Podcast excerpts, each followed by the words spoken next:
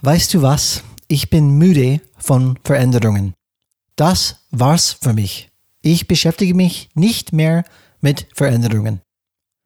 So sehr sich jemand das auch wünschen mag, was derjenige wirklich tut, ist den Kopf in den Sand zu stecken.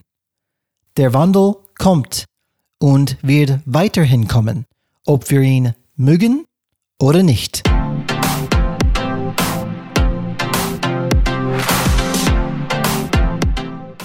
Hallo alle Changemakers. Draußen, willkommen zu Changes Rad Podcast, wo wir jeden Freitag Impulse und Ideen zum Change Management geben.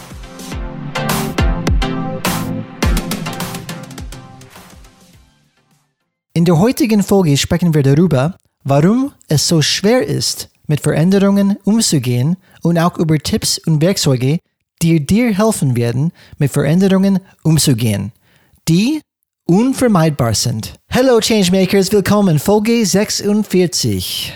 Thema heute Change oder nicht Change? Das ist tatsächlich hier nicht die Frage. Change ist keine Wahl. Entweder wir stellen uns ihr direkt und entscheiden proaktiv, was zu tun ist, oder wir stecken den Kopf in den Sand und halten an unsere Vorstellung fest, wie die Welt sein sollte. Das ist unser Thema heute. Wir wollen einfach dann euch das Thema Change noch einmal ansprechen. Das ist tatsächlich etwas, was nicht vermeidbar ist. Ich kann das natürlich ignorieren, aber das ist nicht die Sinn der Sache. Und wir wollen ein paar Tipps heute geben, auch wie man Change gegenüberstellen kann. Andere Perspektive. Aber bevor wir da tiefer einsteigen, erstmal willkommen, Alex, zu dem Podcast. Freue mich, dass du wieder dabei bist. Danke, immer wieder schön hier zu sein. Grüße an unsere Zuhörer und Zuhörerinnen. Danke, dass ihr eingeschaltet habt. Und wir haben heute eine ganz besondere Folge auch nochmal, oder? Absolut, weil wir feiern ein Jahr Podcast! Oh! Yeah, geil!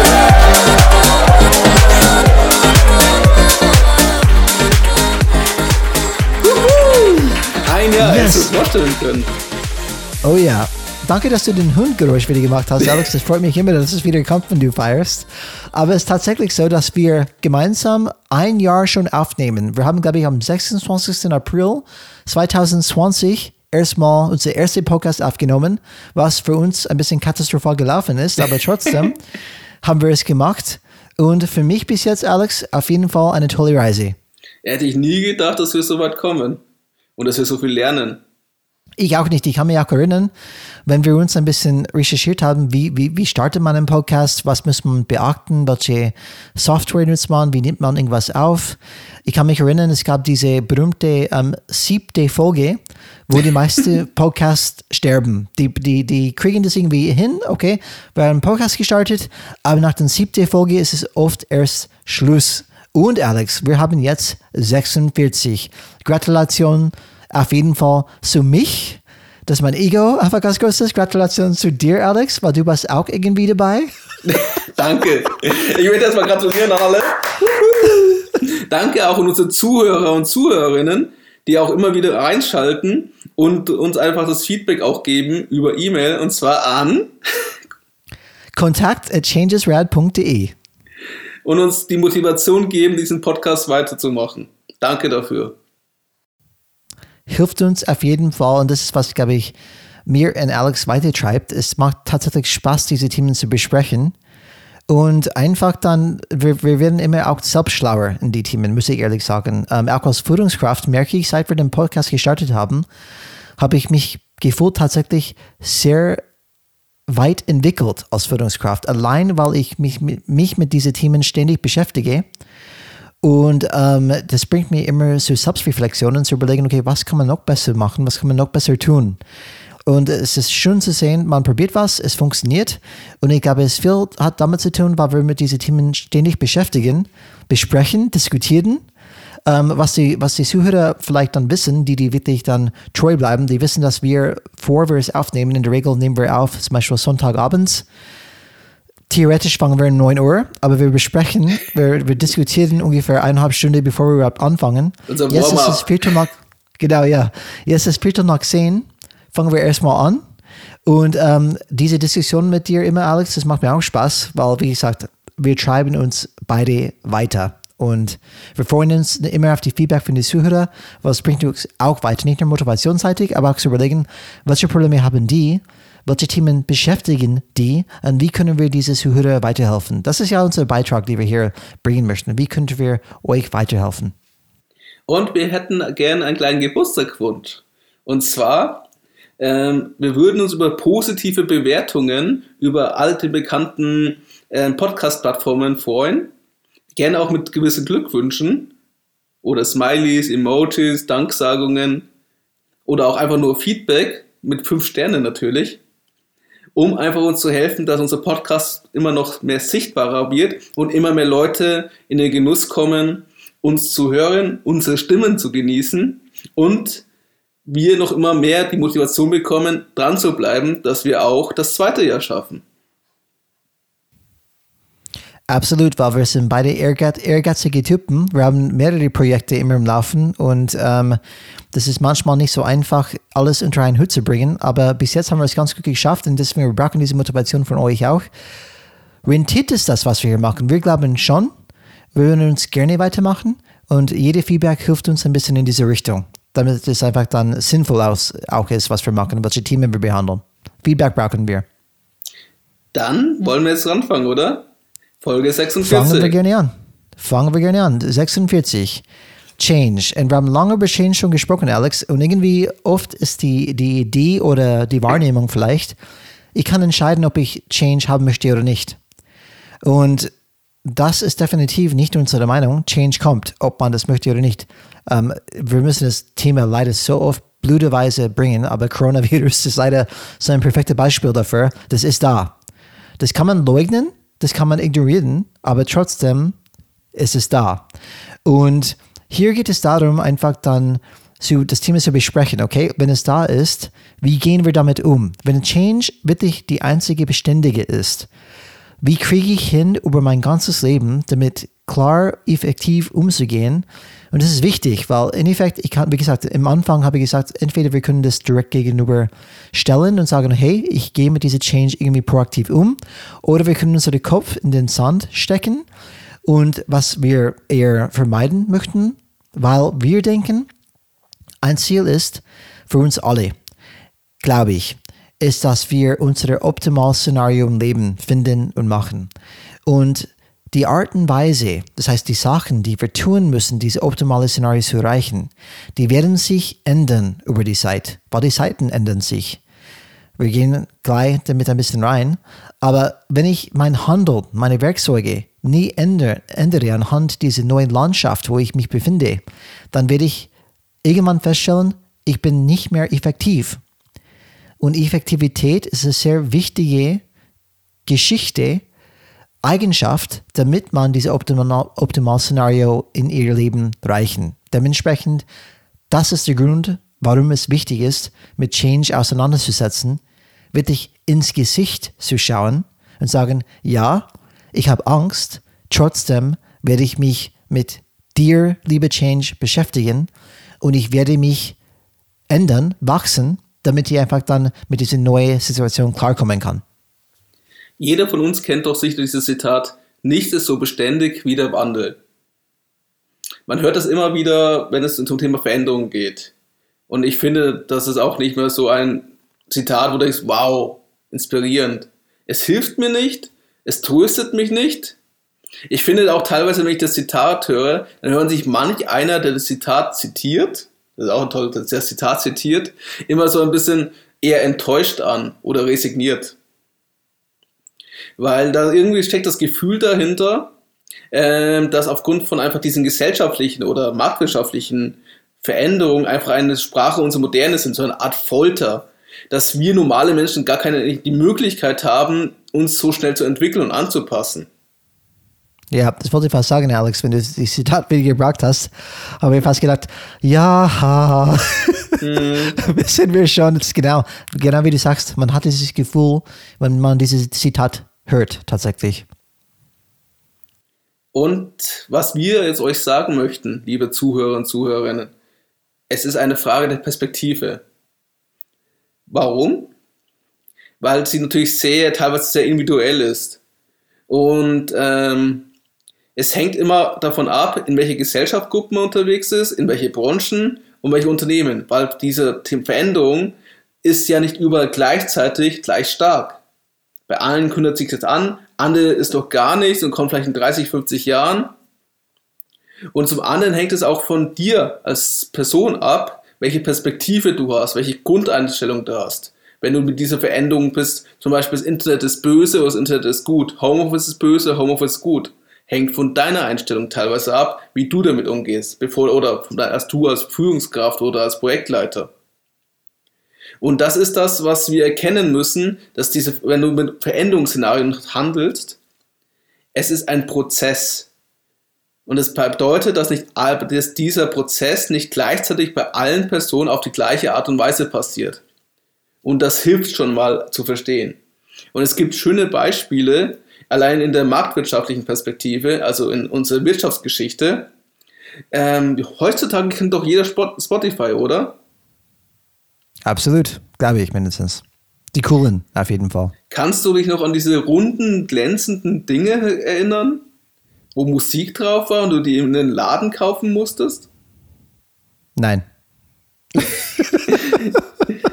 ah. Sogar, ich kann, ich kann leider weiter zurückdenken, Alex, an die Kassetten sogar, wo diese oh, komische kleine Bänder. Ich auch, ich auch. Ähm, da, an das kann ich mich auch erinnern. Wir hatten sogar bei meinem Vater damals so Weihnachtslieder, Schlumpf, äh, Schlumpflieder von der Schlümpfen, Weihnachtslieder als Vinylplatte. Echt? Okay, krass.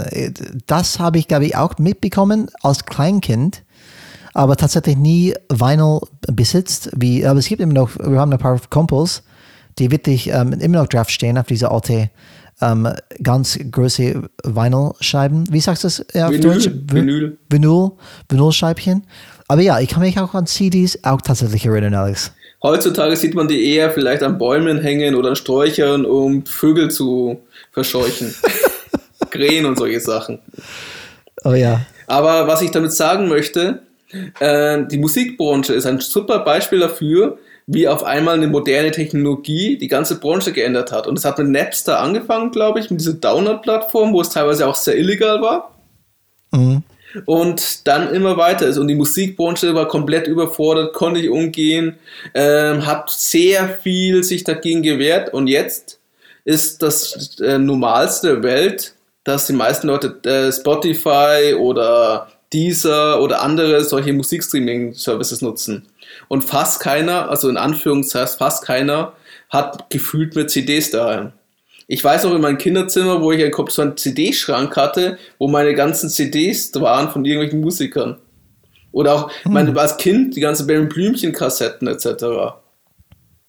Oder wo wir angefangen ja. haben mit meinem Walk, mit meinem Sony Walkman mit Kassette, wo man seinen eigenen Remix gemacht hat, indem man den Radiosender sich die versucht hat, die Musik äh, runter zu äh, speichern runterzuladen, wollte ich sagen, aber es ist auch nicht richtig Wort dafür. Müsste gerade denken an Star-Lord in Guardians of the Galaxy, dass er immer noch ein alter ähm, Walkman hat und das dann immer noch nützt. Ähm, aber Alex, meine Kinder wachsen auch so auf. Zum Beispiel, wir haben Spotify Family und ähm, mein Sohn zum Beispiel, äh, ein Beispiel bei Craigs Tagebuch zum Beispiel, was er dann zuhört. Und er hat Zugang auf alle Craigs Tagebücher. Wir müssen nicht jedes separat kaufen. Er hat Zugang auf fast alle Musiktitel auf der Welt, die es gibt. Das ist schon ein krasser Unterschied, wie du sagst, so wie wir aufgewachsen sind. Damals, wenn ich eine Kassette hatte, musste ich ganz weit vorspulen, auf eine gewisse Lied zu kommen. Äh, da hast du die Lieder sehr geschätzt, überhaupt dahin zu kommen. Und es war, äh, wie gesagt, jetzt tue ich mich manchmal schwer, überhaupt zu entscheiden, was ich zuhören möchte, weil ich, ich gehe ein Lied durch die andere und denke, ah, ich brauche irgendwie ein geiles Lied, aber finde ich keine, weil ich habe irgendwie alle. Und kommen wir eine schöne Überleitung, weil du sagst, Entscheidungen treffen. Du hast doch sicher auch Netflix, oder? Ich überlege mir immer noch, ob ich das kaufen sollte. Ich habe Amazon Prime und ich ah, habe ähm, okay. ähm, Disney Plus. Disney Plus habe ich auch. Ich habe noch nicht den Trigger gesogen, Netflix auch zu kaufen, aber kommt wahrscheinlich auch bald. Aber du kennst doch sicher dieses Klischee, wenn ich Netflix anmache, dass ich gefühlt erstmal fünf Stunden suche, bevor ich mir über eine Serie oder einen Film anfange. ja, Vor allem, wenn ich es mit meiner Partner oder Partnerin oder mit Freundeskreis versuche zu entscheiden, was schauen wir uns jetzt an. Habe ein Beispiel von vorgestern. Abends sitze ich auf der Couch, suche ich ewig durch Disney Plus, durch Amazon Prime, wahrscheinlich eine Stunde lang und meine Frau sagt, hey, was machst du da? Ich suche nach irgendwas zu schauen. Was habe ich gemacht? Ich habe irgendwas geschaut, die ich immer schaue. Irgendeine alte Sendung, King of Queens oder was auch immer.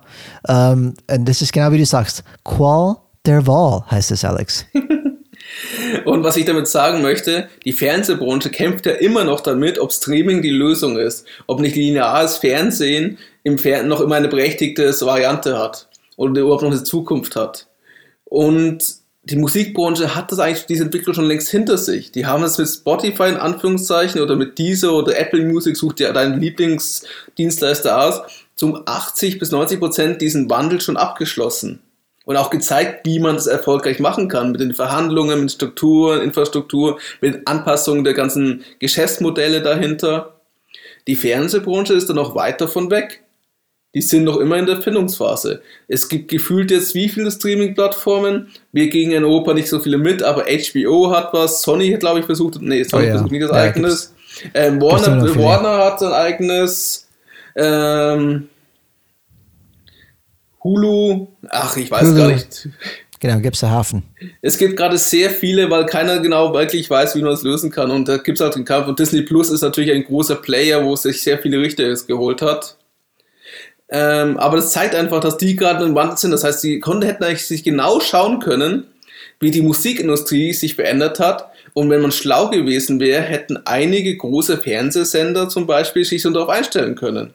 Oder auch unsere öffentlichen Rechtlichen, die Mediatheken, sind spannende, Arte auch zum Beispiel Mediathek, sind spannende Dokus drin oder spannende Berichterstattung oder auch schöne Serien. Aber es ist halt grausam, die einzeln erstmal zu finden und anzuklicken. Während Netflix natürlich das sehr angenehm und bequem macht. Das ist, glaube ich, ein großer Punkt, die die richtig gemacht haben, wie Netflix oder Spotify. Der Algorithmus hilft dir, dein Content zu finden. Zum Beispiel Spotify ist für mich die perfekte Beispiel. Ich habe dann Spotify, an was ich da so schätze, ist, dass die einfach, ich habe meine Mix der Woche, die die vorschlagen an mich. Und das Musik ist oft wirklich genau, was ich haben möchte. Und oft Künstler, die ich nie davon gehört habe. Weil das, was mir fehlt, ist irgendwie diese neuen Impulse. Ich kenne die Lieder aus der alten Zeiten, aber irgendwann werden die alt. Deswegen brauche ich neue, frische Lieder. Und das ist ein perfektes Beispiel, dass die wirklich gut machen. Das wäre wie, wie Stuben zum Beispiel. Ich kann mich erinnern, vielleicht, ich weiß nicht, ob Leute noch dran denken können, aber unsere Zielgruppe sind Führungskräfte, viele sind in unserem Alter. Deswegen, ich glaube schon, dass man oft zum Beispiel, wenn neue Musik äh, gehört hat, das war im Radio vielleicht, dann bist du dann vielleicht im Laden gegangen, diese Alben gekauft. Oder du könntest sogar Albums in Mediamarkt, keine Ahnung, nehmen, sagen, ich möchte das abhören, dann hörst du es ab, oh ja, okay, das ist genau, was ich dann, die Musik, die ich haben möchte, und dann kaufst du es. Es ist ein ultra aufwendiger Prozess damals, die es Gott sei Dank, muss ich sagen, nicht mehr gibt. ähm, doch, es gibt es immer noch. Also wenn du Saturn und Medienmarkt reingehst, gibt es immer noch, wo du die Möglichkeit hast, Musik oh, zu hören, diese Theken. Ja, ja. Also jetzt on, natürlich man. ist wegen Corona gerade nicht so möglich, oft die Filialen zu besuchen.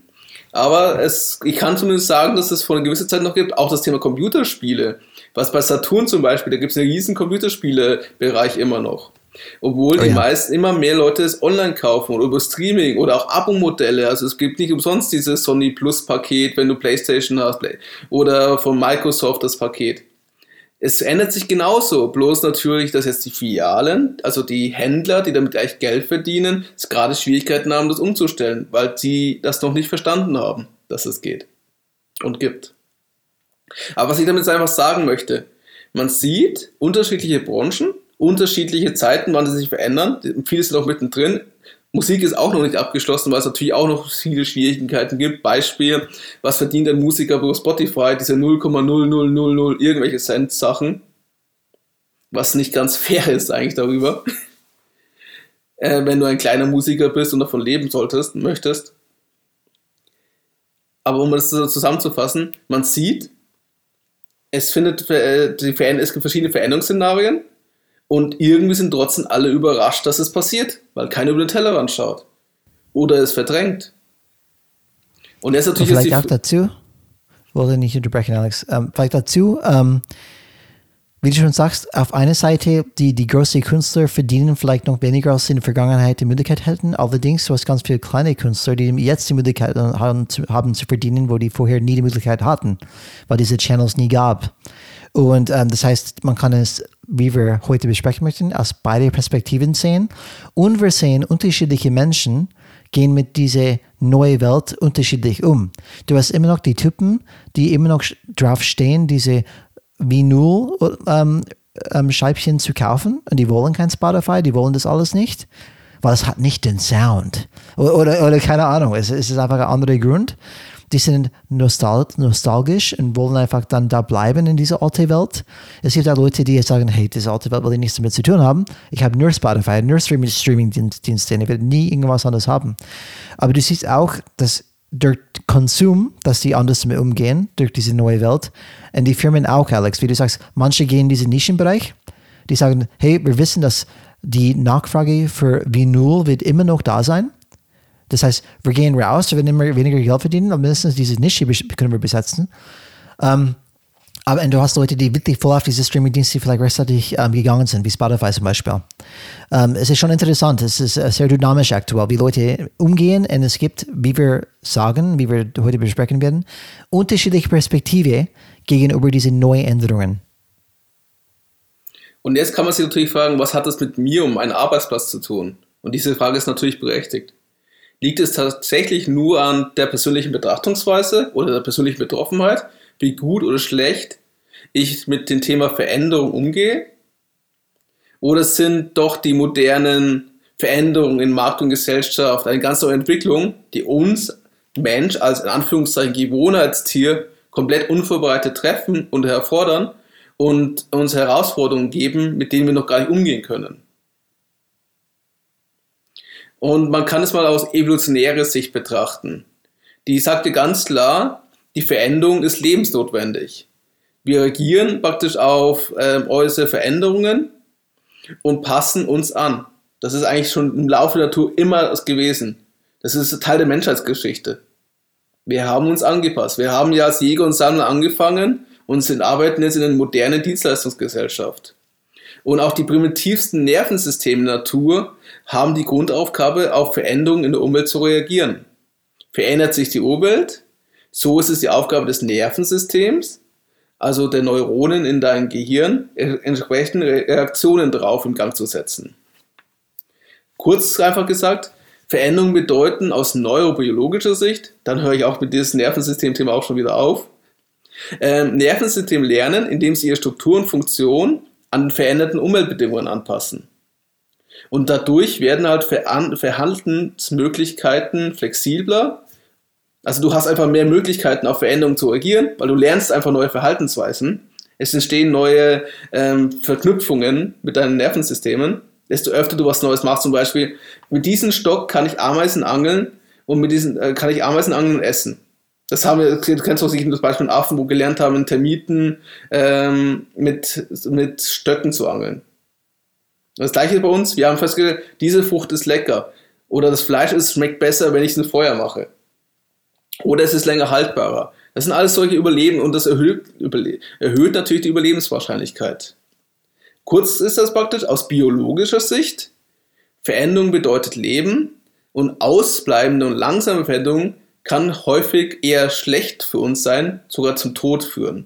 Das ist nur aus biologischer Sicht das betrachtet. Hat natürlich jetzt nicht gesellschaftlich zu tun, aber es soll einfach zeigen, anscheinend, wir sind Menschen, wir sind fähig, uns anzupassen an Veränderungen. Also wir haben diese Grundfähigkeit schon seit über 30.000 Jahren in uns, wenn nicht sogar länger, 100.000 Jahren. Weiß ich nicht, wie weit du zurückgehen möchtest. Vom Säugetier. Und das heißt, wir können uns auch verändern, wenn wir älter sind. Da gibt es auch schöne Studien dazu, wenn du so in die Hirnforschung reinguckst, dass du auch wenn du 50 oder 60 bist, immer noch neue Sachen lernen kannst. Das, dieses Sprichwort, einen alten Esel lernst du keine neuen Tricks, ist eigentlich für uns Schwachsinn. Also kann das nicht so sein. Und was bedeutet das für dich? Klar, also Erfahrungen hinterlassen Spuren im Gehirn. Das ist doch klar. Also das sind diese Verknüpfungen zwischen äh, den Nervenzellen. Und desto öfter ich es nutze, desto stärker wird die Verknüpfung. Also desto stärker wird diese Erfahrung, desto besser kann ich es lernen. Das ist halt das Thema Lernen. Desto mehr ich es nutze, desto stärker wird es. Das ist ein Lernvorgang im Gehirn. Und das Verlernen ist genauso. Desto weniger ich was nutze, desto seltener, desto schlechter kann ich es. Beispiel, wenn du fünf Jahre lang ein Fahrrad fährst. Du kannst es zwar noch, aber nicht so gut, wie du früher es gekonnt hast. Und was es auch sagt ist, das ist ja die Herausforderung, die wir haben, also ein Mensch als Gewohnheitstier. Wir haben diese Nervenautobahnen in uns, weil wir zehn Jahre so gearbeitet haben, wie wir es gewohnt waren. Ich habe zehn Jahre äh, an meine Schreibmaschine gearbeitet und jetzt soll ich einen Computer und ausnutzen? Ich habe 20 Jahre im Büro gearbeitet mit meinen Kollegen im Großraumbüro und wäre es gewohnt, jeden Tag mit den Kaffeekränzchen zu äh, trinken und immer zu sehen und zu sprechen, zu essen etc. Und jetzt soll ich aber von daheim arbeiten? Es ist, das bedeutet, neue Erfahrungen sind am Anfang ein anstrengender Prozess, weil ich was Neues lerne, neue Verhandlungsmuster schaffe. Und du entscheidest dann, lasse ich mich darauf ein kann ich sogar Spaß haben, wenn ich auch mal daheim arbeite und mein Kind öfter sehe? Oder sage ich alles schlecht und ich möchte so schnell wie möglich zurück? Alex, ähm, genau wie du sagst, das hat nicht nur eine biologische Hintergrund, warum wir mit Veränderung oft so schwer tun. Genau, wenn ich vielleicht 65 bin und eine riesige Autobahn, Autobahn ge gebaut habe über die letzten 50 Jahre, dann jemand zu mir kommt und sagt, hey, du musst eigentlich eine andere Straße jetzt nehmen. Oh Gott, kann ich das überhaupt? Will ich das überhaupt? Und das, diese biologische Nervenzellen haben wir, diese Bahnen, die wir gebaut haben über die letzten Jahre, die natürlich dann mit unserer Entwicklung als Menschen zu tun haben, weil Routinen machen auch Sinn. Allerdings müssen wir diese Routinen irgendwann brechen müssen, wenn die Landschaft sich ändert. Aber es geht noch tiefer. Es gibt noch einen anderen Aspekt, die Suche. Die Suche macht uns auch Probleme, wenn es um Change geht. Ich habe zwei Beispiele. Eine aus dem Kampfsportbereich, wo ich dann äh, eine große Leidenschaft habe und lang in diesem Bereich, diese Nische unterwegs bin. Zum Beispiel, wir nehmen Karate. Es ist ein Stil, ein gewisser Kampfsportstil, der aus Japan kommt sehr berühmt, relativ bekannt, ähm, besonders zum Beispiel in den 70er Jahren 70er Jahre in, in Kalifornien, wo ich aufgewachsen bin. Damals war die Landschaft so, dass die einzelnen Kampfsportschulen traditionelle Schulen waren. Das heißt, es gab zum Beispiel Karate, es gab Taekwondo, es gab immer eine reine Stilschule. Mhm. Man hat die Stile nicht gemischt. Das war nicht erlaubt. Wenn man das gemacht hat, hat man zum Beispiel durch diese Community, Community Probleme bekommen. Heutzutage haben wir MMA, Mixed Martial Arts, was genau bedeutet, wir nehmen diese ganzen Kampfsportarten und mischen die. Weil es gab ein Phänomen, ähm, diese UFC, diese Ultimate Fighting Championships, wo die unterschiedlichen Stilen gegenübereinander, ähm, wirklich, ähm, gegenüber, gegenübereinander gesetzt haben, durch Kämpfen und bemerkt haben, oh je, ein Stil kann nicht alle andere Stile fertig machen. Wir brauchen schon eine Mischung, weil manchmal ist Karate nicht ideal, wo vielleicht Wrestling oder, oder Jiu-Jitsu dann eher optimal wäre.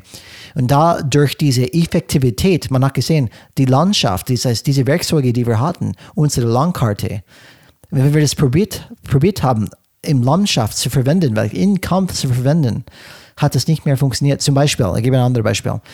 Man muss immer die Origin Story ein bisschen wissen. In Taekwondo zum Beispiel, die haben ganz viel Kicks, wo man hochspringt und ganz hohe Kicks macht. Es ist sehr anstrengend und, und man sagt, warum denn? Weil damals, wenn die es entwickelt haben, haben diese Kicks angewendet, Leute runter vom Pferd zu hauen. Die waren am Boden und die mussten hochspringen, diese Typen vom Pferd runterzuhauen. Okay. Und wenn ich zum Beispiel über das überlege, was der, der Grund dafür war, diese Stil zu entwickeln, und jetzt bin ich in einer anderen Situation, wo der Typ nicht mehr auf einem Pferd sitzt, vielleicht macht es keinen Sinn mehr, das genau zu verwenden, weil ein anderes Werkzeug würde besser funktionieren. Was ich, was ich damit sagen möchte ist, in diesen 70er Jahren, oder nehmen wir ein Beispiel an, du als Karateka, du hast Karate gemacht, du hast 20 Jahre Karate geübt, du hast ein Schwarzgurt bekommen. Das war ganz viel harte Arbeit und Disziplin ähm, nötig dafür. Dann kommt jemand zu deinem Dojo und sagt, ich sage dir was, was dein Karate nutzlos macht in einem Kampf. Dann sagt der entweder, kein Bock drauf, ich habe gerade 20 Jahre da investiert, Ich werde es nicht einfach dann rausschmeißen lassen. Ich habe zu viel investiert. Ich möchte nicht einfach, geh raus, das stimmt gar nicht. Die leugnen das überhaupt, dass es überhaupt gibt. Sagen, ich bleibe in meiner Kreativwelt drin, meine heilige Welt, wo ich die Beste bin, wo alle sagen, oh, Schwarzgurt, du hast so, so viel Erfahrung, du bist die Beste. In meinem Bubble. In meinem Bubble bin ich die Beste. Aber, oder du sagst, hey, hast recht, ich fange neu an mit einem Weißgurt, lerne diese Techniken, die du mir gerade zeigst. Am Ende werde ich noch besser, weil ich Karate und das dann habe, wo ich die eventuell dann mischen kann. Das ist zwei unterschiedliche Perspektiven, die man nehmen kann gegenüber. Aber wenn du sagst, die 20 Jahre, ich, ich fange wieder von neu an, dann kratzt es an meine Identität. Ich bin nicht mehr der Meister, die sich an sich in alle Kampf Kampfsituationen sich auskennt und ähm, verteidigen kann. Ich bin wieder der Anfänger. Und das ist vielleicht ganz schwer für die Ego, das überhaupt dann zu akzeptieren und ranzugehen. Genauso, wenn wir einen Bereichsleiter hätten, die sagt, es gibt diese neue Social Media und die neue Social Media Welt kommt. Und entweder ich sage, weißt du was, ich bin ein Bereichsleiter, ich habe ganz viel Wissen und Erfahrung, aber da kenne ich mich null aus. Ich muss mich von neu anfangen und damit beschäftigen. Und ich habe das andere Beispiel, Alex, mit Social Media, meine persönliche Geschichte mit Social Media. dass ich sage, ähm, weißt du, Kampfsport ist, ein, ist eine große Leidenschaft von mir und ich habe zum Beispiel einen Channel, ein, eine Channel und eine Storytelling im in Kampfsportbereich, die ich gerne erzähle. Und das heißt, mein Ziel ist, Leute zu erreichen dass die erstmal mein Journey, mein, mein Kampfsport-Journey ein bisschen verfolgen können. Und was sind die Werkzeuge von heute, das am besten zu erreichen? Social Media, Instagram, TikTok, der, der, der neueste zum Beispiel für mich, wo ich dann damit beschäftigen muss. Herzlich Facebook. willkommen. Genau, genau. Wie heißt Aber der Kanal für unsere Zuhörer und Zuhörerinnen? Genau, es heißt Marshall Tainer, das heißt, äh, Marshall Tainer heißt es, M-A-R-T-A E-L T-A-I-N-E-R. Relativ lang. Was, was damit meint, ist Martial, das Martial Arts und Entertainment. Und die Worte zusammen Marshall Tainer. Der Kanal wird um, ähm, natürlich in unseren Shownotes auch verlinkt. Für ein paar Fans mehr. kann ich, kann ich verlinken? Die Idee ist folgendes. Seit ich ein kleines Kind bin, wollte ich immer eine Kampfsport-Schauspieler sein. Und mein Leben hat tatsächlich nicht so entwickelt. Das heißt, mein Weg war ein anderer. Diese, diese Traum habe ich bis jetzt nicht verwirklicht. Allerdings ist immer noch ein Traum für mich. Dementsprechend eine Idee von mir ist, dass ich dokumentiere meine Reise von einem Mensch, die, die jetzt über 40 ist, die eine Familie hat, die einen Fulltime-Job hat, die trotzdem nebenbei trainiert und probiert, ein Level zu erreichen, wo er theoretisch in Kampfsportfilme, Werbungen oder was auch immer mitmachen könnte. Diese Journey möchte ich publik machen, nicht nur für, für, für ähm, Leute, die vielleicht Inspiration dadurch finden, aber für mich selbst, weil ich sehe mich als ein bisschen Performance Artist und das ist eine sehr visuelle Entwicklung und ich kann über Social Media meine Entwicklung tracken und sehen und beobachten. Und ich mag, was ich nicht mag an Social Media, ist die Regeln. Das bedeutet, ich muss regelmäßig posten und ich meine wirklich regelmäßig, zum Beispiel vielleicht an die gleichen Tage, vielleicht sogar an die gleichen Seiten. Ich muss mit das Thema beschäftigen. Das heißt, ich muss relativ, ich habe relativ viel Druck, spüre ich relativ viel Druck zu produzieren, von Inhalt zu produzieren, damit ich diese Leute, weil was will ich erreichen? Ich will, ich will Leute erreichen, die vielleicht Interesse an sowas haben, damit ich eine Gemeinschaft vielleicht dann aufbauen kann. Aber ich habe zwei, zwei Auswahl. Ich kann entweder sagen, okay, Social Media ist scheiße, Social Media ist nicht gut, ich möchte nicht, nichts damit zu tun haben, es ist zu viel Arbeit, habe keinen Bock drauf. Und ich sage, nein, ich entscheide, ein Spiel zu spielen, weil das ist, was die Landschaft heute von mir erwartet. Oder was ich machen muss vielleicht, oder dass diese Leute dann zu erreichen. Und ich habe einerseits meine persönliche Abneigung zu das, oh, ich muss immer das ähm, posten, produzieren, ständig, irgendwie Stories, keine Ahnung. Du musst das Content-Monster füttern. Ja, genau. Und damit ich immer mehr Leute überhaupt, ähm, vor den, dass ich vor den Augen von Menschen überhaupt dann komme, dass ich überhaupt diese, in diese Algorithmus komme und dass der Algorithmus mich selbst ein bisschen dann pusht. Oder ich sage, nein, ich spiele den Spiel nicht, aber dann kann ich nicht jammern, dass keiner mich kennt und keiner mich sieht. Und das ist genau, um was es geht hier. Diese Change ist nicht einfach für mich, weil es bedeutet, Arbeit und vielleicht eine andere Welt, die ich vielleicht nicht ganz auskenne, aber ich muss damit beschäftigen, wenn ich mein Ziel erreichen möchte. Auch wenn es mich schmerzt, muss ich damit aus, äh, auseinandersetzen. Das ist genau das Change. Das tut mir weh, aber ich gehe davon aus, wie ich sage, ich als Einstellung habe ich eine positive Gegenüberstellung gegenüber Change. Sage es wird irgendwann, Brian. Das wird irgendwann funktionieren. Das ist am Anfang immer schwierig, genau wie die Podcast am Anfang schwierig war. Aber du wirst immer besser, du kennst dich immer besser aus und irgendwann hast du das auch gemeistert. Und das ist genau zwei Beispiele. Das, das, das, das macht etwas mit der Suche auch. Ich habe keinen Bock drauf. Ja, aber du musst es machen, wenn das dein Ziel ist. Ja, aber, aber, Alex, du kennst mich. Wie oft haben wir das diskutiert? Ich möchte das, das, das macht uns beide Angst, oder? Wie viel Aufwand verlangt wird von diesen Content-Maschinen. Ohne das Versprechen, äh, äh, dass du erfolgreich dann bist. Das noch dazu, genau. Und das ist, was mich, ich würde diese zwei Beispiele bringen. Dieser alte Karate-Typ, 20 Jahre Erfahrung, entweder entscheidet, ich bleibe in meinem Blase, gehe nie raus, oder ich sage, nein, ich beschäftige mich mit das, weil ich möchte mich besser werden. Ich möchte verteidigen können in einem Kampf. Und genau mein persönliches Beispiel, ich möchte dass Leute das mitbekommen, was ich mache. Und das zu machen, ich muss die Kanäle und die Werkzeuge nutzen, die heutzutage da sind. Vor 20 Jahren, Alex, das wäre vielleicht ähm, Fernsehen meine einzige Option. Mhm. Und was wirklich schwierig ist, mittlerweile habe ich noch mehr Optionen. Das kann ich auch positiv sehen. Vor 20 Jahren wäre vielleicht unmöglich. Jetzt ist es sogar möglich, dass ich es schaffe, auch wenn es viel Arbeit wäre, aber die Möglichkeit ist da. So könnte man das auch sehen. Stimmt.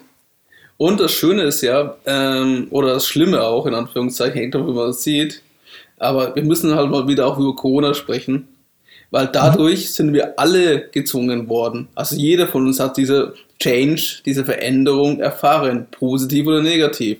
Bestes Beispiel Masken in den Supermärkten tragen oder regelmäßig testen lassen oder keine Gastronomie seit über ein Jahr keine Kultur, kein Theater, nur noch daheim sitzen, in Anführungszeichen. Und ich möchte da in diesem Bezug auf einen Artikel, ist auch in den Show Notes verlinkt, von dem Chefredakteur des Digitalmagazins TTN verweisen, Holger Schellkopf. Er hat nicht darüber geschrieben, dass der Wandel endlich angekommen ist und er wird bleiben. Er schreibt in seinem Artikel, dass die Corona-Krise wie ein Katalysator auf die längst überfällige Transformation und Digitalisierung der Arbeitswelt wirkt. Es ist praktisch ein Prozess, der auch in Zukunft uns viele Chancen bietet. Ich zitiere, was er da reingeschrieben hat. Machen wir uns nichts vor, dass es erst eine Corona-Pandemie gebraucht hat, damit ein Wandel, der längst überfällig war, endlich richtig Fahrt aufnehmen konnte, ist nicht unbedingt eine Auszeichnung für die Erneuerungsfähigkeit unserer Gesellschaft. Aber immerhin, der Katalysator wirkt. Das Corona-Jahr war für die Transformation der, Arbeitswelt, der Arbeitswelt so eine Art Hundejahr. Sprich, es ermöglichte oder besser erzwang Weiterentwicklung, für die wir sonst locker das Siebenfache an Zeit gebraucht hätten. Am augenfälligsten ist aber dann natürlich die explosionsartige Verbreitung von Mobile Work. Er sagt bewusst hier nicht Homeoffice, weil es klingt immer noch zu sehr nach Couch, was den Begriff ein bisschen in die Irre führt. Und er, er kritisiert hier zu Recht, finde ich, dass Unternehmen immer noch gerne äh, davon träumen und es auch teilweise dann auch machen werden, dass es irgendwann nach der bevorstehenden Nach-Corona-Zeiten wieder in ihr alten Muster zurückkehren können. Bedeutet, Home oder Mobile Homeoffice oder Mobile Work komplett auf verzichten. Und sagen, alle müssen wieder ins Büro. Und zwar die, für immer. Und Alex, die, ich bin auch nicht ganz überzeugt bis jetzt, dass diese ähm, Transformation in die Köpfe wirklich passiert ist, weil für, für mich auch in Richtung Digitalisierung, wenn ich die Politik anschaue und was passiert tatsächlich, sehe ich immer noch zu wenig. Homeoffice habe ich selbst erlebt. Das war tatsächlich ein Katalysator für uns. Jetzt sind wir alle in Homeoffice. Bei uns persönlich in unserer Firma wird es dann so bleiben. Ähm, zum Beispiel mindestens ein paar Tage pro Woche, egal was danach kommt. Aber ähm, ich, ich glaube, dieser Katalysator ist da, aber ich bin immer noch nicht überzeugt, dass Deutschland zum Beispiel sagt, ja, und wir bauen alles auf, damit wir mit eigentlich diese digitale Welt einfach aufholen können. Ich sehe das noch nicht. Du? Also es sind schon Tendenzen da, aber sie reichen noch nicht aus, finde ich. Aber wie gesagt, wir haben ja Ende diesen Jahres Wahl und da kann man sich entscheiden, welche Partei man wählt und hoffen, dass die Partei dann entsprechend das auch umsetzt. Es ist auf jeden Fall ein Thema geworden. Menschen haben erlebt, wie es ist, von daheim zu arbeiten, zumindest die es konnten. Und das war ja nach der ersten Corona-Welle ja viel mehr, als es aktuell jetzt ist. Und viele Menschen haben auch das Positive anerkannt. Die, einmal die Vorgesetzten haben gelernt, es funktioniert trotzdem. Die Leute arbeiten ja auch, wenn sie von daheim sind. Die Ergebnisse passen anscheinend. Ganz auf, komisch, ganz komisch. und auf Leute sind zu vertrauen? So, das, Leute sind zu vertrauen? Das gibt's nicht, oder? Hm, unglaublich, gell? Ich muss nicht, auch selbst wenn du im Büro bist, heißt nicht, dass ich dann arbeite. Das habe ich meinem Chef genau. immer geklärt. das, ich, hoffe, dass die, ich hoffe, dass die Zuhörer unseren Sarkasmus hören raus. Das ist irgendwie diese Oldschool-Mentalität, die, die Mitarbeiter arbeitet nur, wenn ich zuschaue. Und man merkt, dass es komischerweise tatsächlich nicht so ist. Es gibt einen Arbeitsplatz dafür. Und der Arbeitsplatz ist das Büro. Das heißt, Arbeit passiert am Arbeitsplatz, also im Büro. Ganz einfach, oder? Genauso wie ähm, acht Stunden sind acht Stunden. Dafür bist du bezahlt. Und ähm, gut, da öffnen wir eine, eine, eine riesige Diskussion wieder. Ich, ich möchte das nicht, nicht, nicht sprengen, Alex. Wollte nur meinen sarkastischen Kommentar reinbringen. Die, ja, die 30-Stunden-Woche wird irgendwann kommen in den nächsten zehn Jahren. Davon bin ich überzeugt. Zumindest für bestimmte Berufsgruppen. Aber das können wir mal in einer anderen Folge mal sprechen. Ähm, ja. Es geht jetzt auf jeden Fall darum, dass wir als Mitarbeiter, also Arbeitnehmer, teilweise wirklich diese neuen Muster trainieren konnten, üben konnten. Also ich und Brian hatten vor das so das Glück, dass wir das vorher schon ausprobieren konnten, dass wir Arbeitgeber hatten, die uns das ermöglicht haben. Aber für manche war es komplett neu. Und die haben auf einmal festgestellt, dass es dann viel angenehmer ist, wenn ich nicht eine Stunde im Auto hin und eine Stunde im Auto zurücksitzen muss. Und dass ich viel öfter mein Kind sehe oder mein privates Leben viel besser organisieren kann. Die Herausforderung aber auch ist, wenn ich Homeoffice habe und meine Kinder daheim sind, meine Frau daheim sind und alle möchten arbeiten oder äh, Homeschooling haben oder Netflix oder was auch immer. Also auch dieses Negative dabei kennen, weil man hat ja nicht immer die Infrastruktur, das Internet, den Arbeitsraum, das Büro oder irgendwo, wo man dann arbeiten kann. Die Bildschirme, den richtigen bequemen Sitz, einen vernünftigen Tisch. Da fängt es ja schon bei all diesen Sachen an. Aber ich, ich, glaube, dass die Mehrheit sich das äh, auch jetzt das fordern wird. Und Arbeitgeber, die es nicht anbieten, also Unternehmen, die es nicht anbieten werden, können sich dann von motivierte Mitarbeiter und Mitarbeiterinnen verabschieden. Weil die gehen dann zu denen, die das dann ermöglichen. Das ist ein ganz klarer Wettbewerbsvorteil. Und gerade bei den traditionellen Familienunternehmen, die verzweifelt sowieso Fachkräfte für bestimmte Themen suchen, wird das dementsprechend sehr anstrengend werden. Und auch ähm, unser Autor, der Holger Schellkopf, schreibt aber auch ins Artikel genau das auch hin, was du gesagt hast, Brian. Und zwar, die digitale Transformation der Arbeitswelt kann aber nur dauerhaft gelingen, wenn sich alle Beteiligten verändern. Alle Beteiligten. Also nicht nur wir, sondern auch unsere Arbeitgeber oder auch die Firmen. Und das ist häufig eine besondere Herausforderung für die Führungskräfte, aber auch für die Arbeiter. Für die Führungskräfte bedeutet es halt natürlich weniger Kontrolle, mehr Vertrauen. Und was du schon mit deinem Sarkasmus gesagt hast, das fällt nicht allen leicht. für uns bedeutet das, also für die Arbeitnehmer und Arbeitnehmerinnen bedeutet das mehr Freiheit, aber auch mehr Verantwortung. Und wie, ich, wie gesagt haben, in den Nervensystemen und den Synapsen, den Verbindungen, eine Veränderung, die man erstmal erlernen muss, die man auch erstmal meistern muss. Und dafür braucht man den Backbone der Digitalisierung, also die Infrastruktur, aber auch die neuen Werkzeuge, die dabei entstehen. Auch angepasste Organisationsformen, neue Führungskonzepte und auch die Bereitschaft, sich immer wieder anzupassen. Also zum Beispiel, was mache ich, wenn das der Call technisch nicht hinhaut oder wenn ich technische Probleme habe? Wie gehe ich damit um? Oder wie ist es auf einmal, wenn ich meine Kollegen über einen Chat erreichen kann? Das ist für manche auch immer noch neu. Dass sie jetzt einen, einen Firmenchat haben. Ich muss nicht immer eine E-Mail schreiben, sondern ich kann jemanden anchatten. Ich kann sogar Emojis und GIFs teilen über diesen Chat. Stell dir das vor. Und allein, ähm, allein Alex, allein Emoticon-Sprache ist eine Sprache an sich. ich kann es dir vorstellen, irgendein Typ, die kurz vor der Rente steht und auf, auf einmal muss er durch Emoticons ständig kommunizieren. Also Vielleicht ich hoffe, dass er ein. Herz beherrschen kann. Ja, aber es ist, ich finde es auch komisch am Anfang für mich gewesen, in meinem aktuellen Arbeitgeber bei Fischer, dass ich meinem mein Chef Emojis auf, austeile, weil wir haben dann schon eine gewisse Distanz, also mit einem Bereichsleiter, wir haben nicht trotzdem eine gewisse Distanz in unserer Be- Arbeitsbeziehung. Oder dass er meinen Post like oder ich seinen Post like. Also solche Sachen. Muss ich schon sagen, das hat sich komisch angefühlt.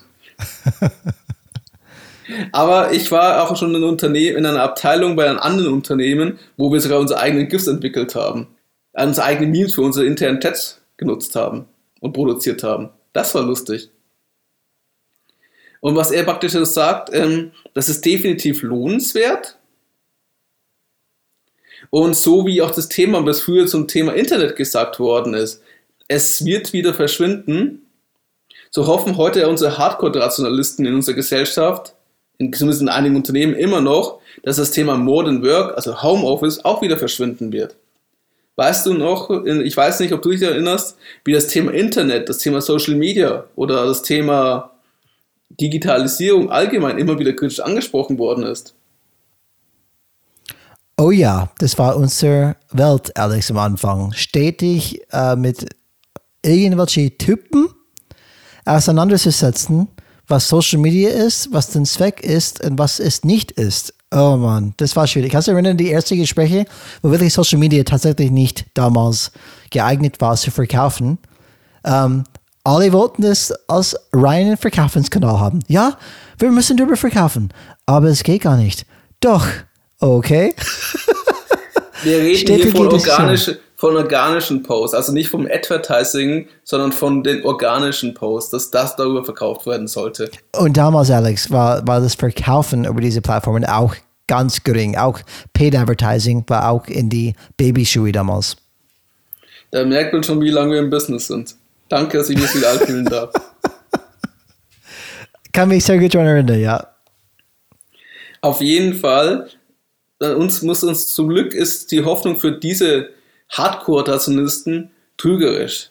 Wenn wir jetzt schon sogar einen Krankenkassenratgebern wie die technische Krankenkasse Tipps zum gesunden Arbeitsplatz im Homeoffice oder die Zusammenarbeit auf Distanz lesen können, bedeutet es eigentlich, weil wenn Krankenkassen was einen Trend aufnehmen, dann ist eins klar. Die Transformation der Arbeitsplätze ist längst schon da und wird auch bleiben. Weil das ist anscheinend so ein Thema, das kommt bald in der Apotheken-Rundschau rein. Kennst du noch diese schöne alten Magazin? Ja, ja. Kenne ich noch, ja, kenne ich noch. Und ich fand diesen Artikel sehr spannend und ich fand auch sehr toll, weil er einfach noch ein bisschen diese Aktualität des Thematik reingebracht hat und auch die Herausforderung, die wir gerade in Deutschland haben, die ja noch immer sehr stark fokussiert auf traditionelle Industrie ist. Nennen wir es mal traditionelle Industrie. Die sich ja auch gerade erneuern muss. Und jetzt möchte ich euch, liebe Zuhörer und Zuhörerinnen, nach so, äh, nach sagen wir 70 Prozent unseres Podcasts, einen kleinen Ausflug machen. Und zwar in die Systemtheorie. Also möcht, ich möchte mit euch, liebe Zuhörerinnen und Zuhörer, einen kleinen Ausflug in das Thema Systemtheorie machen. Wir hatten schon in unserer Folge 10, Blaue Mind, deine Superpower in Change, schon ein bisschen erklärt, wie Systemtheorie aus dieser Perspektive euch helfen kann, mit Change umzugehen und Sachen zu verstehen. Und man, immer wenn man über das Thema Zukunft der Arbeit oder auch moderne Unternehmensführung spricht, kommt auch immer mal wieder vor, dass man von das Thema Systemtheorie hört. Organisationen haben einen ho hohen Druck, dass sie sich immer wieder im Wettbewerb anpassen müssen an die Rahmenbedingungen. Und es ist irgendwie so ein Gefühl des Hinterherseins. Und die Problematik von diesen Organisationen ist ja, dass sie immer nur das Vorhandene, also die Erfahrungen, den Fundus, den sie haben, die Prozesse, die sie kennen, die Produkte, die sie schon seit zehn Jahren und länger machen, immer nur reproduzieren und sich nicht an die neuen an äh, Bedingungen anpassen können, wie zum Beispiel jetzt auf einmal ist, verkaufe ich zu 100% übers Internet und habe keine Filialen mehr. und versuchen trotzdem ihre alten Strukturen aufrechtzuerhalten. Und ich finde, dass die eine, die, eine Theorie, und zwar die Systemtheorie, die helfen kann, solche Muster zu erkennen und es zu verstehen. Ähm, die neue Systemtheorie von Niklas Luhmann ist einfach ein sehr hilfreicher Denkansatz, wenn man ihn versteht, oder Brian? Oh ja, wie gesagt, ich kann, ich hab, müsste das Buch kaufen, Luhmann leicht gemacht und leider in das Buch Luhmann leicht gemacht habe ich immer noch das nicht verstanden. Das war echt so Wahnsinn. Ich muss auch ganz klar sagen, es ist, ist sehr schwer zu verstehen. Es ist schwer, sich reinzudenken. Es war aber definitiv ein großer Mehrwert in unserer Weiterbildung zum Systemischen Change Manager und hat uns eine komplett neue Perspektive gebracht.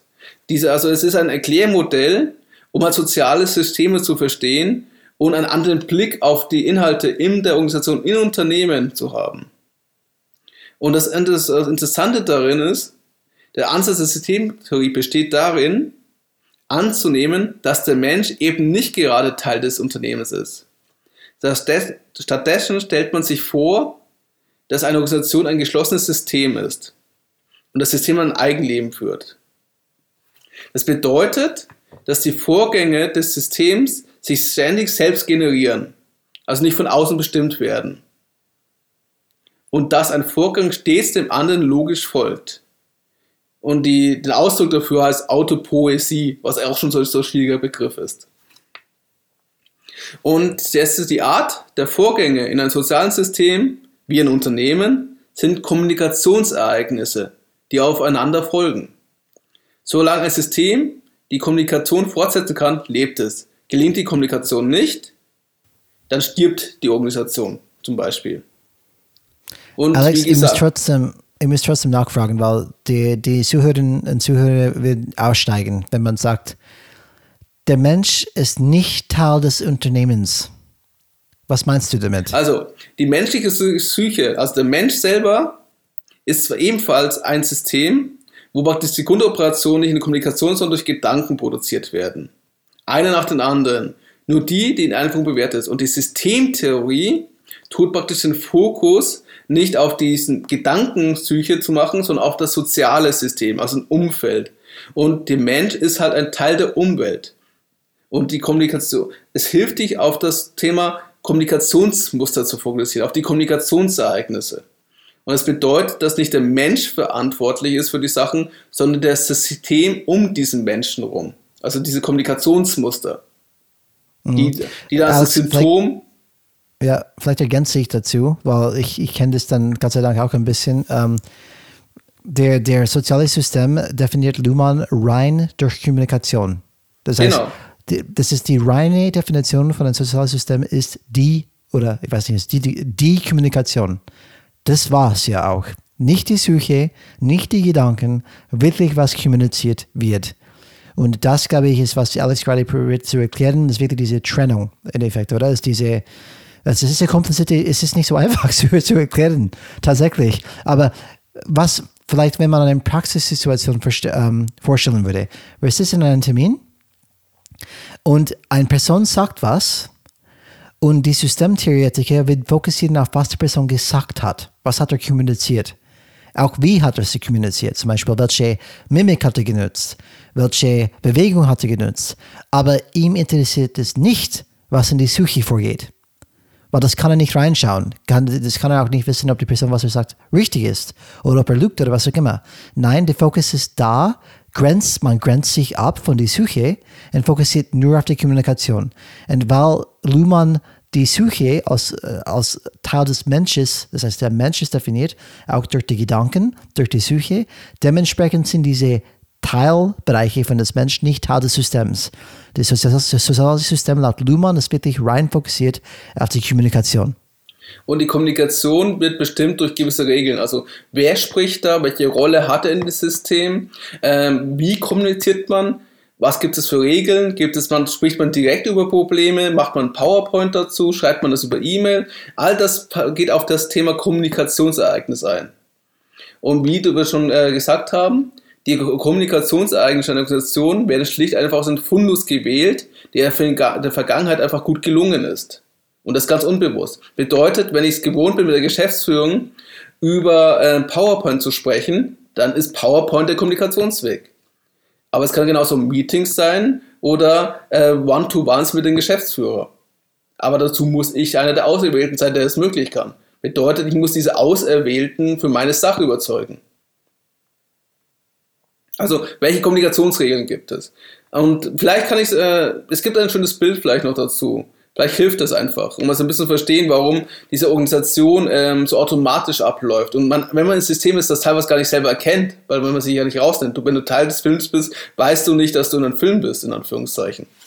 Ähm, wir können es mit einer Fliege vergleichen. Die Fliege fliegt nicht weg, weil sie die Fliegenklatsche auf sich schnell, schnellen sieht und denkt, oh, ich sollte jetzt wohl lieber wegfliegen, damit ich überleben kann. Stattdessen reagiert ihr Körper unbewusst auf diesen Außenreiz weil das in der Vergangenheit das Überleben gesichert hat. Bedeutet natürlich, die Fliegen, die nicht weggeflogen sind, gab es nicht mehr und konnten keinen Nachfolger machen. Also man hat das, das System hat gelernt, ich sehe irgendetwas, das sieht aus wie eine Fliegenklatsche, sollte ich schnell wegfliegen, sonst bin ich tot. Und das ist auch mit der Kommunikation.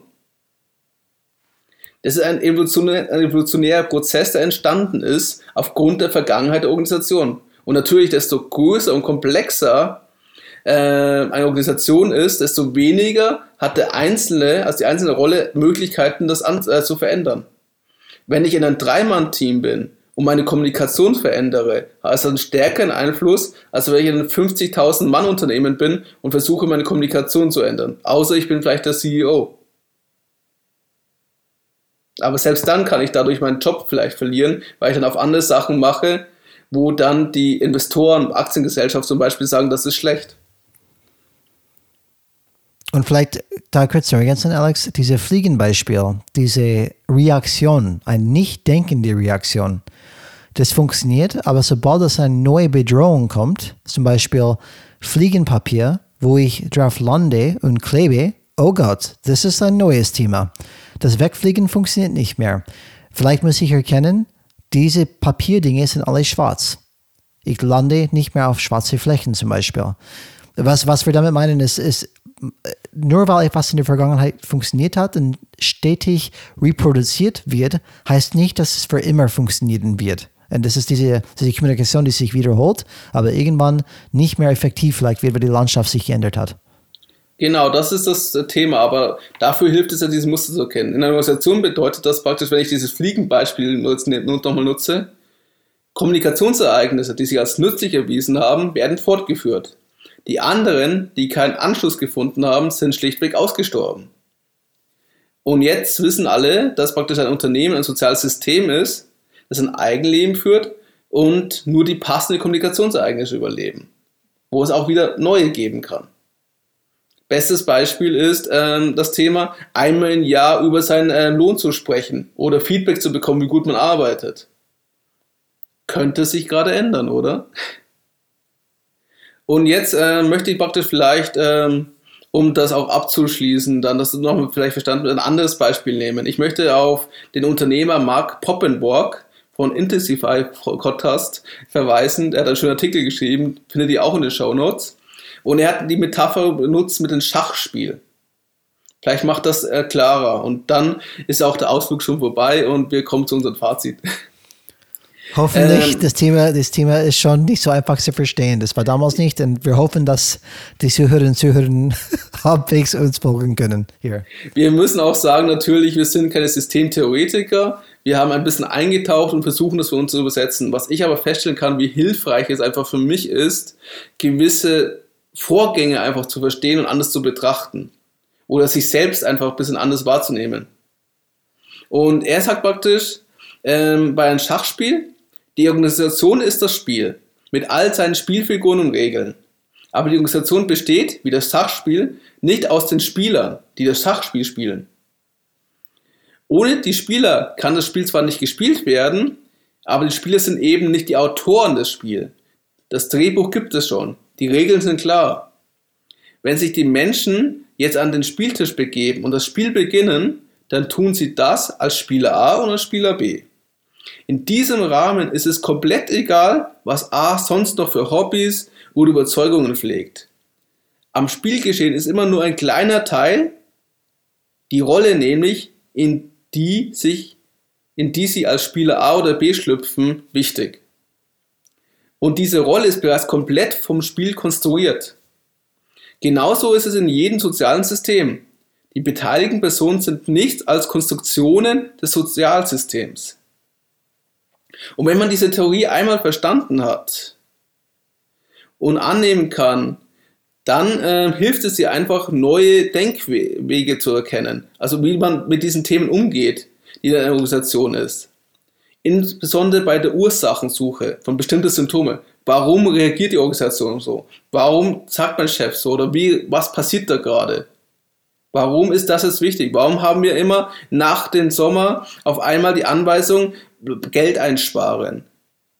Oder wir müssen jetzt mehr Umsatz machen. Wir müssen die Zahlen noch reichen. Was steckt dahinter? Und praktisch, was ich an der Systemtheorie so mag, ist, anstatt die Ursache, wie gewohnt, das ist für mich das große Kenntnis gewesen, bei einem Menschen zu suchen. Warum ist mein Chef dafür verantwortlich? Also warum ist mein Chef in Anführungszeichen der Bad Boy oder meine Chefin? Versuche ich praktisch ähm, an der Hand der Kommunikationsmuster herauszufinden, wodurch das Symptom herkommt. Also ich betrachte das Ganze. Und was bedeutet das für dich? Also was ich ganz klar sagen möchte, Systemtheorie bedeutet, was ich, das habe ich mir das erste Mal gedacht, wo ich davon gehört habe. Das war das erste Wochen, das zweite Wochenende, wo wir uns ein bisschen damit beschäftigt haben, bei der Ausbildung. Ähm, weil sie lädt eigentlich ein bisschen ein zur Selbstaufgabe. Toll, ich kann eh nichts ändern. Ich habe eine falsche Erwartungshaltung. Also, wenn, das, wenn ich nur Teil des Systems bin und keinen Einfluss auf das System habe, was soll ich denn machen? Also ich kann mein, ich kann da ja, ich habe ja an, als kleiner Mitarbeiter nicht die Macht, die Musterkommunikation komplett zu verändern. Ich kann nicht sagen, so, ich mache keine PowerPoints mehr. Ich glaube, das würde mein Chef nicht so freuen. Und was wichtig ist, es ist eine Theorie, es ist keine Handlungsaufforderung. Sie sollte dir nur einfach helfen zu verstehen und dir vielleicht eine Idee geben, wie ich damit umgehen kann. Und auch innerhalb des Systemtheorie gibt es das Thema ähm, Störungen, Durchbrechen von Kommunikationsmuster. Und ich muss ja erstmal schaffen für mich ähm, zu erkennen, welche Denk- und Kommunikationsmuster ich habe, die in diesem System auch gelebt werden. Und anhand dessen kann ich überlegen, wenn ich dann anders kommuniziere, kann ich ja vielleicht das auch anders beeinflussen. Bestes Beispiel ist das Thema Kosten, Verschwendung. Das ist bei mir ein großes Thema. Und ich habe aufgehört von Kosten zu sprechen für gewisse Projekte, sondern ich rede in Investitionen. Weil wenn du ins Marketing investierst, ist es eine Investition in der Zukunft, dass die Kunden dein Produkt kaufen, weil sie dich positiv wahrnehmen. Als Beispiel jetzt nur. Ein komplett anderer Perspektivenwechsel. Oder das Thema Videoproduktion ist bei mir ein großes Thema, wie schon Brian gesagt hat. Wir kommen aus dem klassischen 16 zu 9 Video. Das sind diese Querkant. Das ist, wenn du auf den Laptop schaust, auf den Computerbildschirm.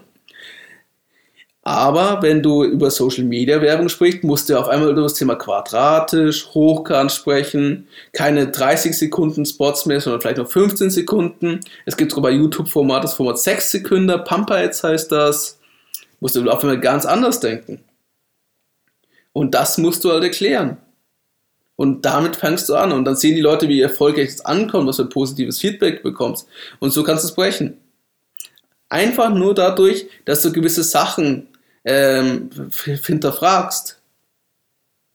Und dann anfängst, Kommunikationsmuster zu hinterfragen oder auch einfach Vorgeh Handlungsmuster zu erfragen. Und, aber das kannst du erst, wenn du diese erkennst. Und das fängt dann, um jetzt auf, was heißt das für dich, liebe Zuhörer und Zuhörerinnen? Wir, ich habe es, wir haben jetzt von Organisationen gesprochen, aber ich rede ja, wir reden ja, was du machen kannst, für dich selber. Und das Gleiche ist auch für dich. Also du kannst ja für dich überlegen, was für Kommunikationsmuster nutze ich, wie spreche ich mit meinen Kollegen? Bin ich der immer, der jammert, der sagt, wie alles schlecht ist, wie alles ähm, in Anführungszeichen schief geht, dass die da oben keine Ahnung haben? Oder versuche ich der äh, Unterstützer zu sein, der Supporter, der immer wieder das Thema anspricht, immer wieder erklärt und die Kommunikationsmuster der Firmen bedient. Wie viele haben Schwierigkeiten davon, Präsentationen vor größere, vor der Geschäftsführung zu machen oder vor Stakeholdern, die, die dann dementsprechend einem helfen könnten. Wie viele, äh, wie schwer tust du dich, wenn du an der Abteilung gehst, weil du ein Thema hast, das über mehr Abteilungen geht? Bestes Beispiel ist das Thema äh, Digitalisierung, Infrastruktur.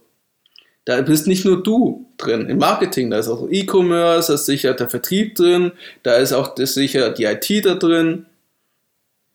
Und bist du schon mal hingegangen, hast mit ihnen darüber gesprochen, wie sie es sehen? Hast du geschaut, ob alle dagegen sind oder es auch Unterstützer gibt, die Lust darauf hätten, das zu machen? Kannst du nicht ein Projekt mit denen zusammen machen, ein Test? Kannst du das nicht der Chef vorschlagen? Das hilft dir einfach, das zu erkennen und mal als anders anzugehen.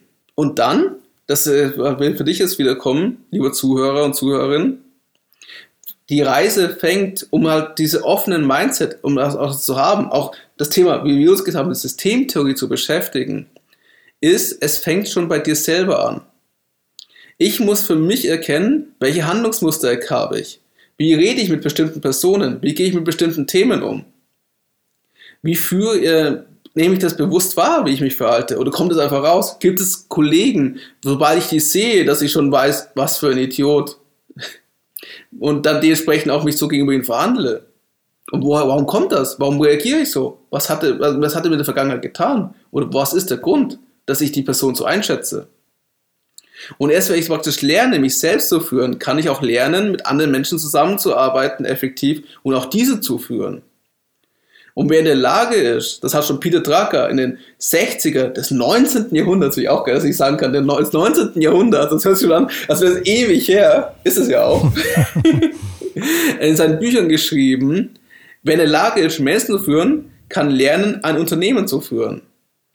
Und es fängt bei sich selber an. Und er sagt auch, am Anfang des Veränderungsprozesses steht also immer die Selbstreflexion. Das ist eine der größten Erkenntnisse, wo ich auch aus unserer Change Management Weiterbildung rausgenommen habe, von Steinbeiß. Es, die, die, es fängt immer erst bei einem selbst an. Wenn du die, ein Teil der Veränderung sein möchtest, musst du dich erst selbst ändern. Und dass er dann geschrieben es, gibt, es sollte dafür drei Bedingungen erfüllen. Und ich stimme diesen drei Bedingungen zu. Erstens, du musst offen für, eine, für die Umwelt sein wertschätzend und partnerschaftlich, also optimistisch. Sei offen für das Neue. Sag nicht sofort, alles ist schlecht, alles ist grausam, alles wird schief gehen. Probier es aus, teste es. Guck, sieh die Chancen darin, die Möglichkeiten. Dann das Zweite, ähm, du musst dir klar sein, welche Einstellungen, Werte du hast. Und am besten auch ähm, für dich transparent. Warum reagiere ich jetzt so? Warum denke ich darüber so? Wo kommt das her? Und das Dritte, sei auch bereit, dein eigenes Verhalten, dein eigenes Handlungsmuster immer wieder zu reflektieren, zu, ver fort, zu verändern oder auch fortwährend weiterzuentwickeln.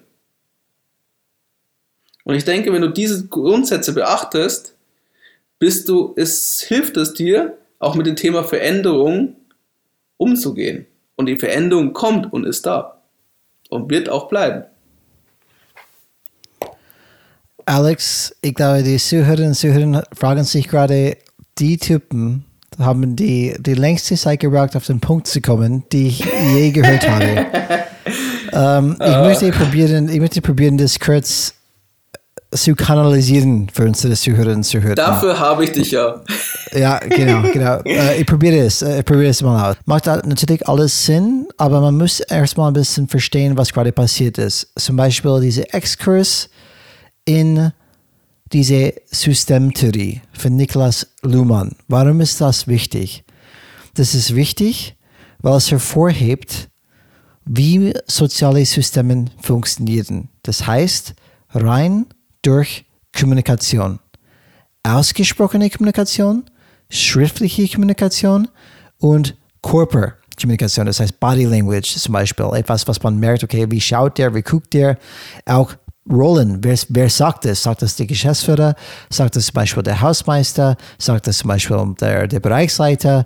Äh, sagt es der, der Typ aus der Produktion? Was auch immer. Diese unterschiedlichen Menschen, wenn die den gleichen Satz sagen würden, das, da gibt es unterschiedliche Wirkungen.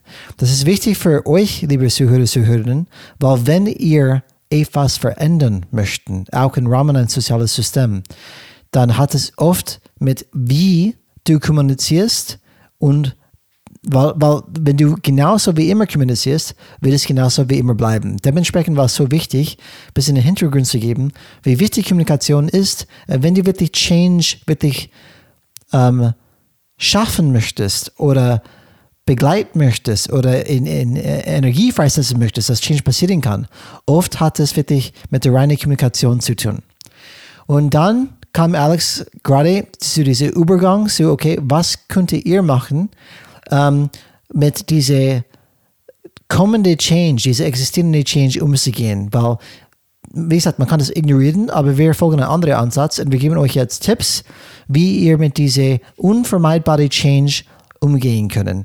Und genau wie ähm, Alex gesagt hat, die wichtigste Sache für uns ist die Einstellung. Da fängt man an, dass man statt gegenüber Change Angst, Verneinung, ähm, Vermeidung statt diese natürliche Eigenschaft zu haben, dass man eine Eigenschaft erstmal so entwickelt, Neugier, positive gegenüber zu sein, offen gegenüber Change zu sein.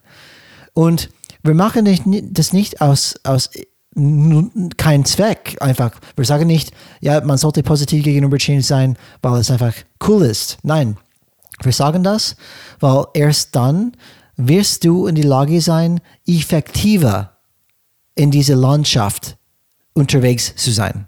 Darum geht's. Wie gesagt, wie wir Anfang in der Einleitung gesagt haben, es geht darum, deine persönliche optimal Lebensszenario zu erreichen.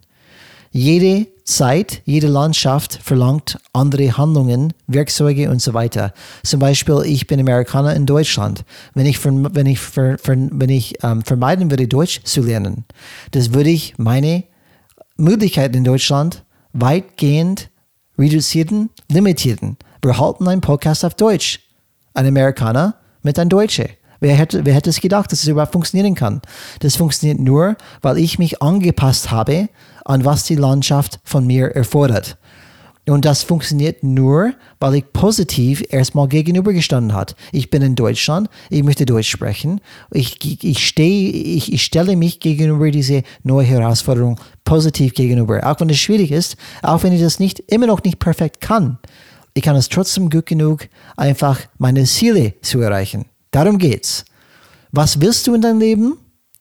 Hast du die Werkzeuge, die du brauchst, in dieser Landschaft das zu erreichen? Und wenn nicht, musst du die aneignen. Und was hilft dazu? Eine positive, offene Einstellung gegenüber.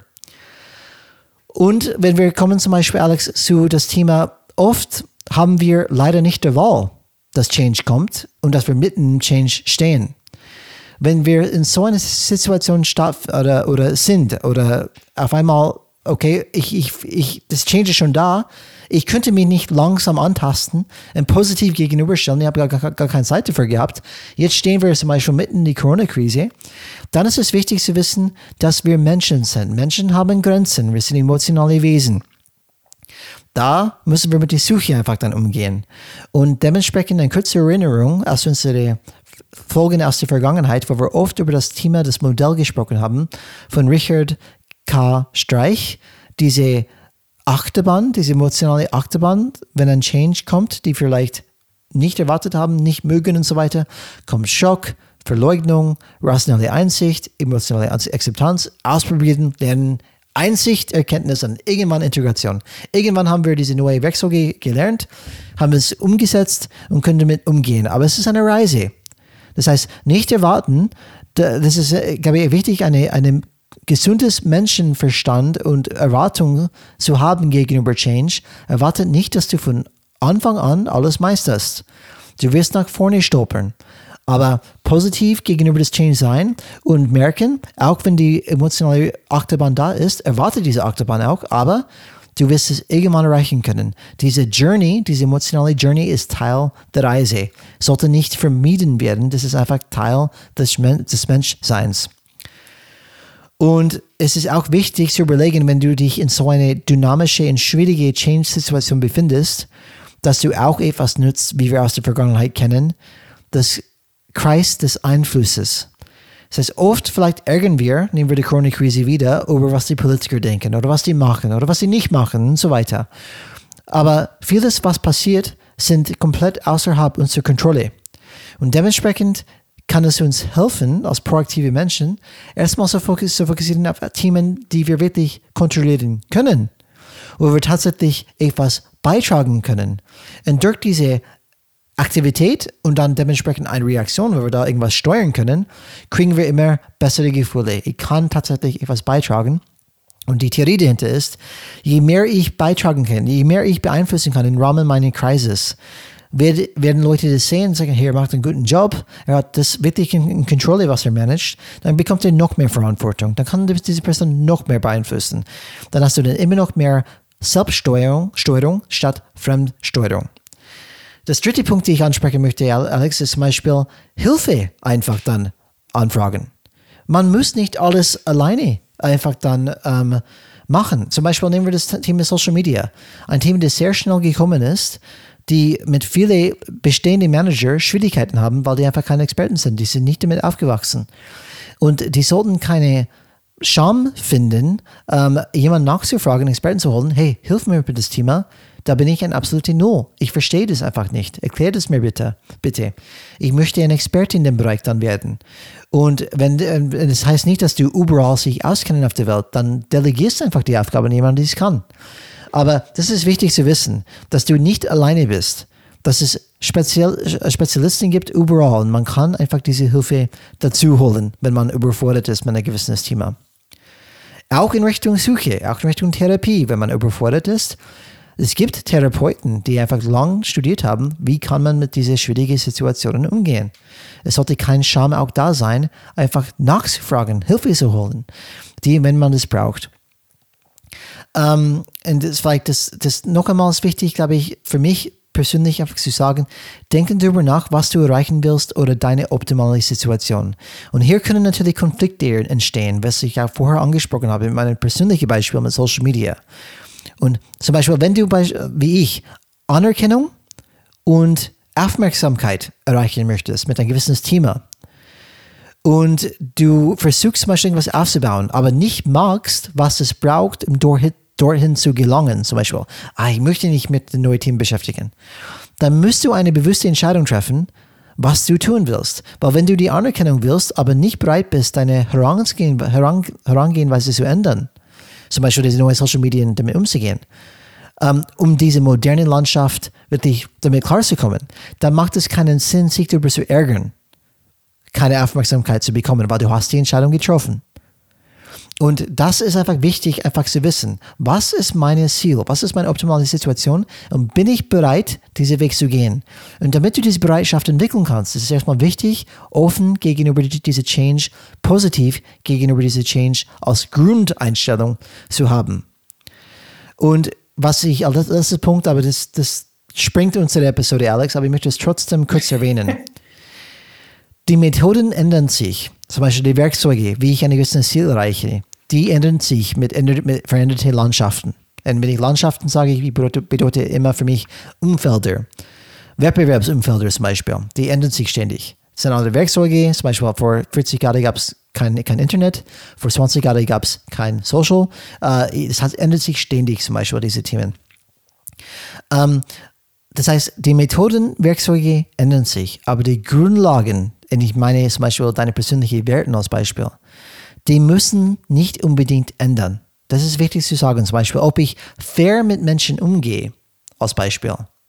Das kann bleiben, ob ich in Social Media bin, ob ich in Print bin, ob ich in alte Fernsehsendungen bin. Diese Grundeinstellung, kann ich immer noch überall anwenden.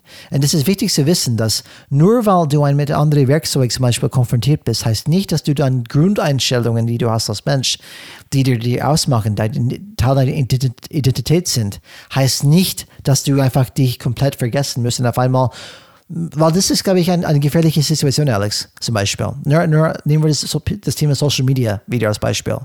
Wenn ich merke, Wer am lautesten schreit und am skurrilsten unterwegs ist und wer ohne absolute Werte unterwegs ist, nur Trash macht, das meiste Aufmerksamkeit bekommt, dann kann es bedeuten, wenn ich allein an, an, an Views handle und ähm, Interaktionen, dann handle ich auch so. Aber vergesse ich tatsächlich, was mir persönlich meine Marke oder mich als Person ausmacht.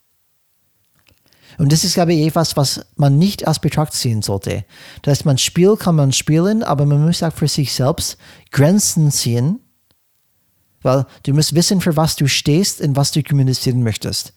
Okay? Und das muss auch weiterhin bleiben, egal wie die Werkzeuge sich ändern.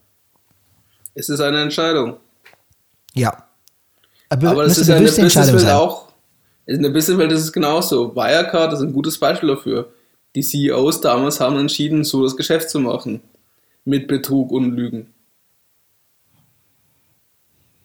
Absolut, also, absolut. Und gesagt, wer kann das entscheiden, Alex? Du. Nur du. Du entscheidest, wie du kommunizierst. Und diese Wirecard-Leute, Alex, die haben auch etwas kommuniziert in diesem sozialen System. Die haben kommuniziert, wir handeln nicht fair. Wir handeln zum Beispiel illegal. Und das ist ein Beispiel. Ein Beispiel. Entweder Leute sagen, ja genau, ist das richtig, ich möchte mich auch dann sowas machen. Oder die sagen, das ist ein Beispiel, wie man es nicht machen sollte. Jeder kann es selbst entscheiden und jeder hat einen Beitrag in diese Welt. Und das ist zum Beispiel etwas, was wir bei Changes Red machen. Wir probieren einen positiven Beitrag zu liefern für euch. Weil es muss immer mehr Menschen geben, meiner Meinung nach, die diese positive, moralische zum Beispiel Beispiele dann liefern. Weil die sind immer weniger zu sehen, mindestens in meinem Umfeld. Tue ich mich schwer. Ähm, manchmal, wenn ich umschaue, denke ich mir, oh mein Gott, denkt noch jemand an Werten nach? Manchmal kommt es mir vor, dass die Fälle, und dementsprechend ist wichtig, dass es immer mehr Leute gibt, die auch für solche Sachen auch stehen. Aber meine persönliche Sicht halt. Ich spreche nicht für alle, ich spreche für mich. Am Ende sind wir alle nur Hired Guns. Wie? Hired, Hired Guns. Guns. ja, ich, ich sage, Alex, es ist schon spannend, wenn du Kinder hast, weil Kinder haben mit anderen Kindern zu tun und die haben andere Wertesysteme zum Beispiel und die Wertesysteme sind entsprechend, was die Eltern oft denken oder sagen und die kommen in die ersten Konflikte. Und man merkt, okay, auch wie man, wie man unterwegs ist und die Unterschiede und die Differenzierung und wo gehöre ich hin, wo gehöre ich nicht hin die sind schon schwierige einfach dann Sachen, die auch Kinder einfach gegenüberstellen müssen, wenn die aufwachsen. Wie gehe ich mit mhm. anderen Menschen um, andere Weltsichten? Sind meine noch richtig, sind die nicht richtig? Das ist schon interessant. Wir leben in einer bunten Welt. Absolut. Ich würde es nicht ähm, anders haben möchten. Und Alex, eine lange Folge. Ähm, kommen wir schnell zu Ende, nicht langsam zu Ende. Ja, ich möchte, mich, ich möchte mich auf jeden Fall bedanken für die kurze Zusammenfassung, Brian. Können wir das auch als ein Fazit nehmen, oder? Hoffentlich, hoffentlich, ja, ich hoffe, dass das, das als Fazit diente und ich hoffe, dass die Menschen mitmachen könnten, äh, weil, wie gesagt, die sind schon schwere Kosten Genau, die sind schwer, schwere Kosten an sich, an sich, was wir dann heute besprochen haben. Ja, ich merke, ich bin auch nicht ganz zufrieden mit dem Thema Systemtheorie, wie ich dargestellt habe, obwohl ich auch versucht habe, die, die paar schöne Beispiele zu nehmen. Aber wir üben und werden besser. In jeder Folge. So Oder ist das genau abzuschließen? Aber genau, Alex, tut mir leid, äh, wollte ich kurz, genau in solche Folgen ist Feedback wichtig. Weil Selbstbild ist eines, aber wie ist die Fremdbild draußen? War es schwer zu folgen? War es super zu folgen? Das ist für uns auch interessant zu sehen, ist unsere Einschätzung richtig oder, oder falsch? Welche Zuhörer oder Zuhörerin hat überhaupt so lange durchgehalten? Ist noch niemand da? Hallo? Hallo? Wir machen Selbstgespräche und veröffentlichen die einfach. Finde ich gut. Alex, sollte ich schnell einen Ausblick auf die nächste Folge geben? Ich würde auf jeden Fall ja sagen, für die zwei Leute, okay. die noch dabei sind. genau, wie gesagt, probieren wir ganz schnell zu Ende zu kommen. So, die nächste Folge wird in unser anderes Format sein, das heißt etwas zum Nachdenken. Und das Thema wird Empathie sein. Welche Rolle spielt Empathie? Warum ist es wichtig oder nicht wichtig? Das wird das Thema für unsere nächste Folge, Folge Nummer 47 dann möchte ich doch als Fazit für euch mal sagen, danke, dass ihr so lange dran geblieben seid. Ihr merkt, der Wandel ist komplex, er ist da und war schon immer da. Und es fängt bei dir an. Du arbeitest an dir selber, versuchst deine Anstellung über diesen Wandel offen zu verändern und dann hast du auch die Möglichkeit, damit umzugehen, im positiven Sinne. Und dafür helfen dir hoffentlich meine, meine und Brians Tipps und auch ein bisschen diese Einblicke in das, das Thema Transformation, Change, Wandel, Systemtheorie. Und wie auch immer, ihr findet alles in den Show Notes und zwar auf welche Webseite? changesrad.de Danke fürs Einschalten und bis zum nächsten Mal. Change is Red. Change is Rad, Bro. Mach's gut. Denkt an die 5 Sterne. Auch wenn die Folgen so lang sind. Die zwei Zuhörerinnen und Zuhörer, die so lange durchgehalten haben, gebt uns 5 Sterne, weil ihr wart definitiv interessiert. Und ich sage Respekt dafür und vielen Dank. Change is Red.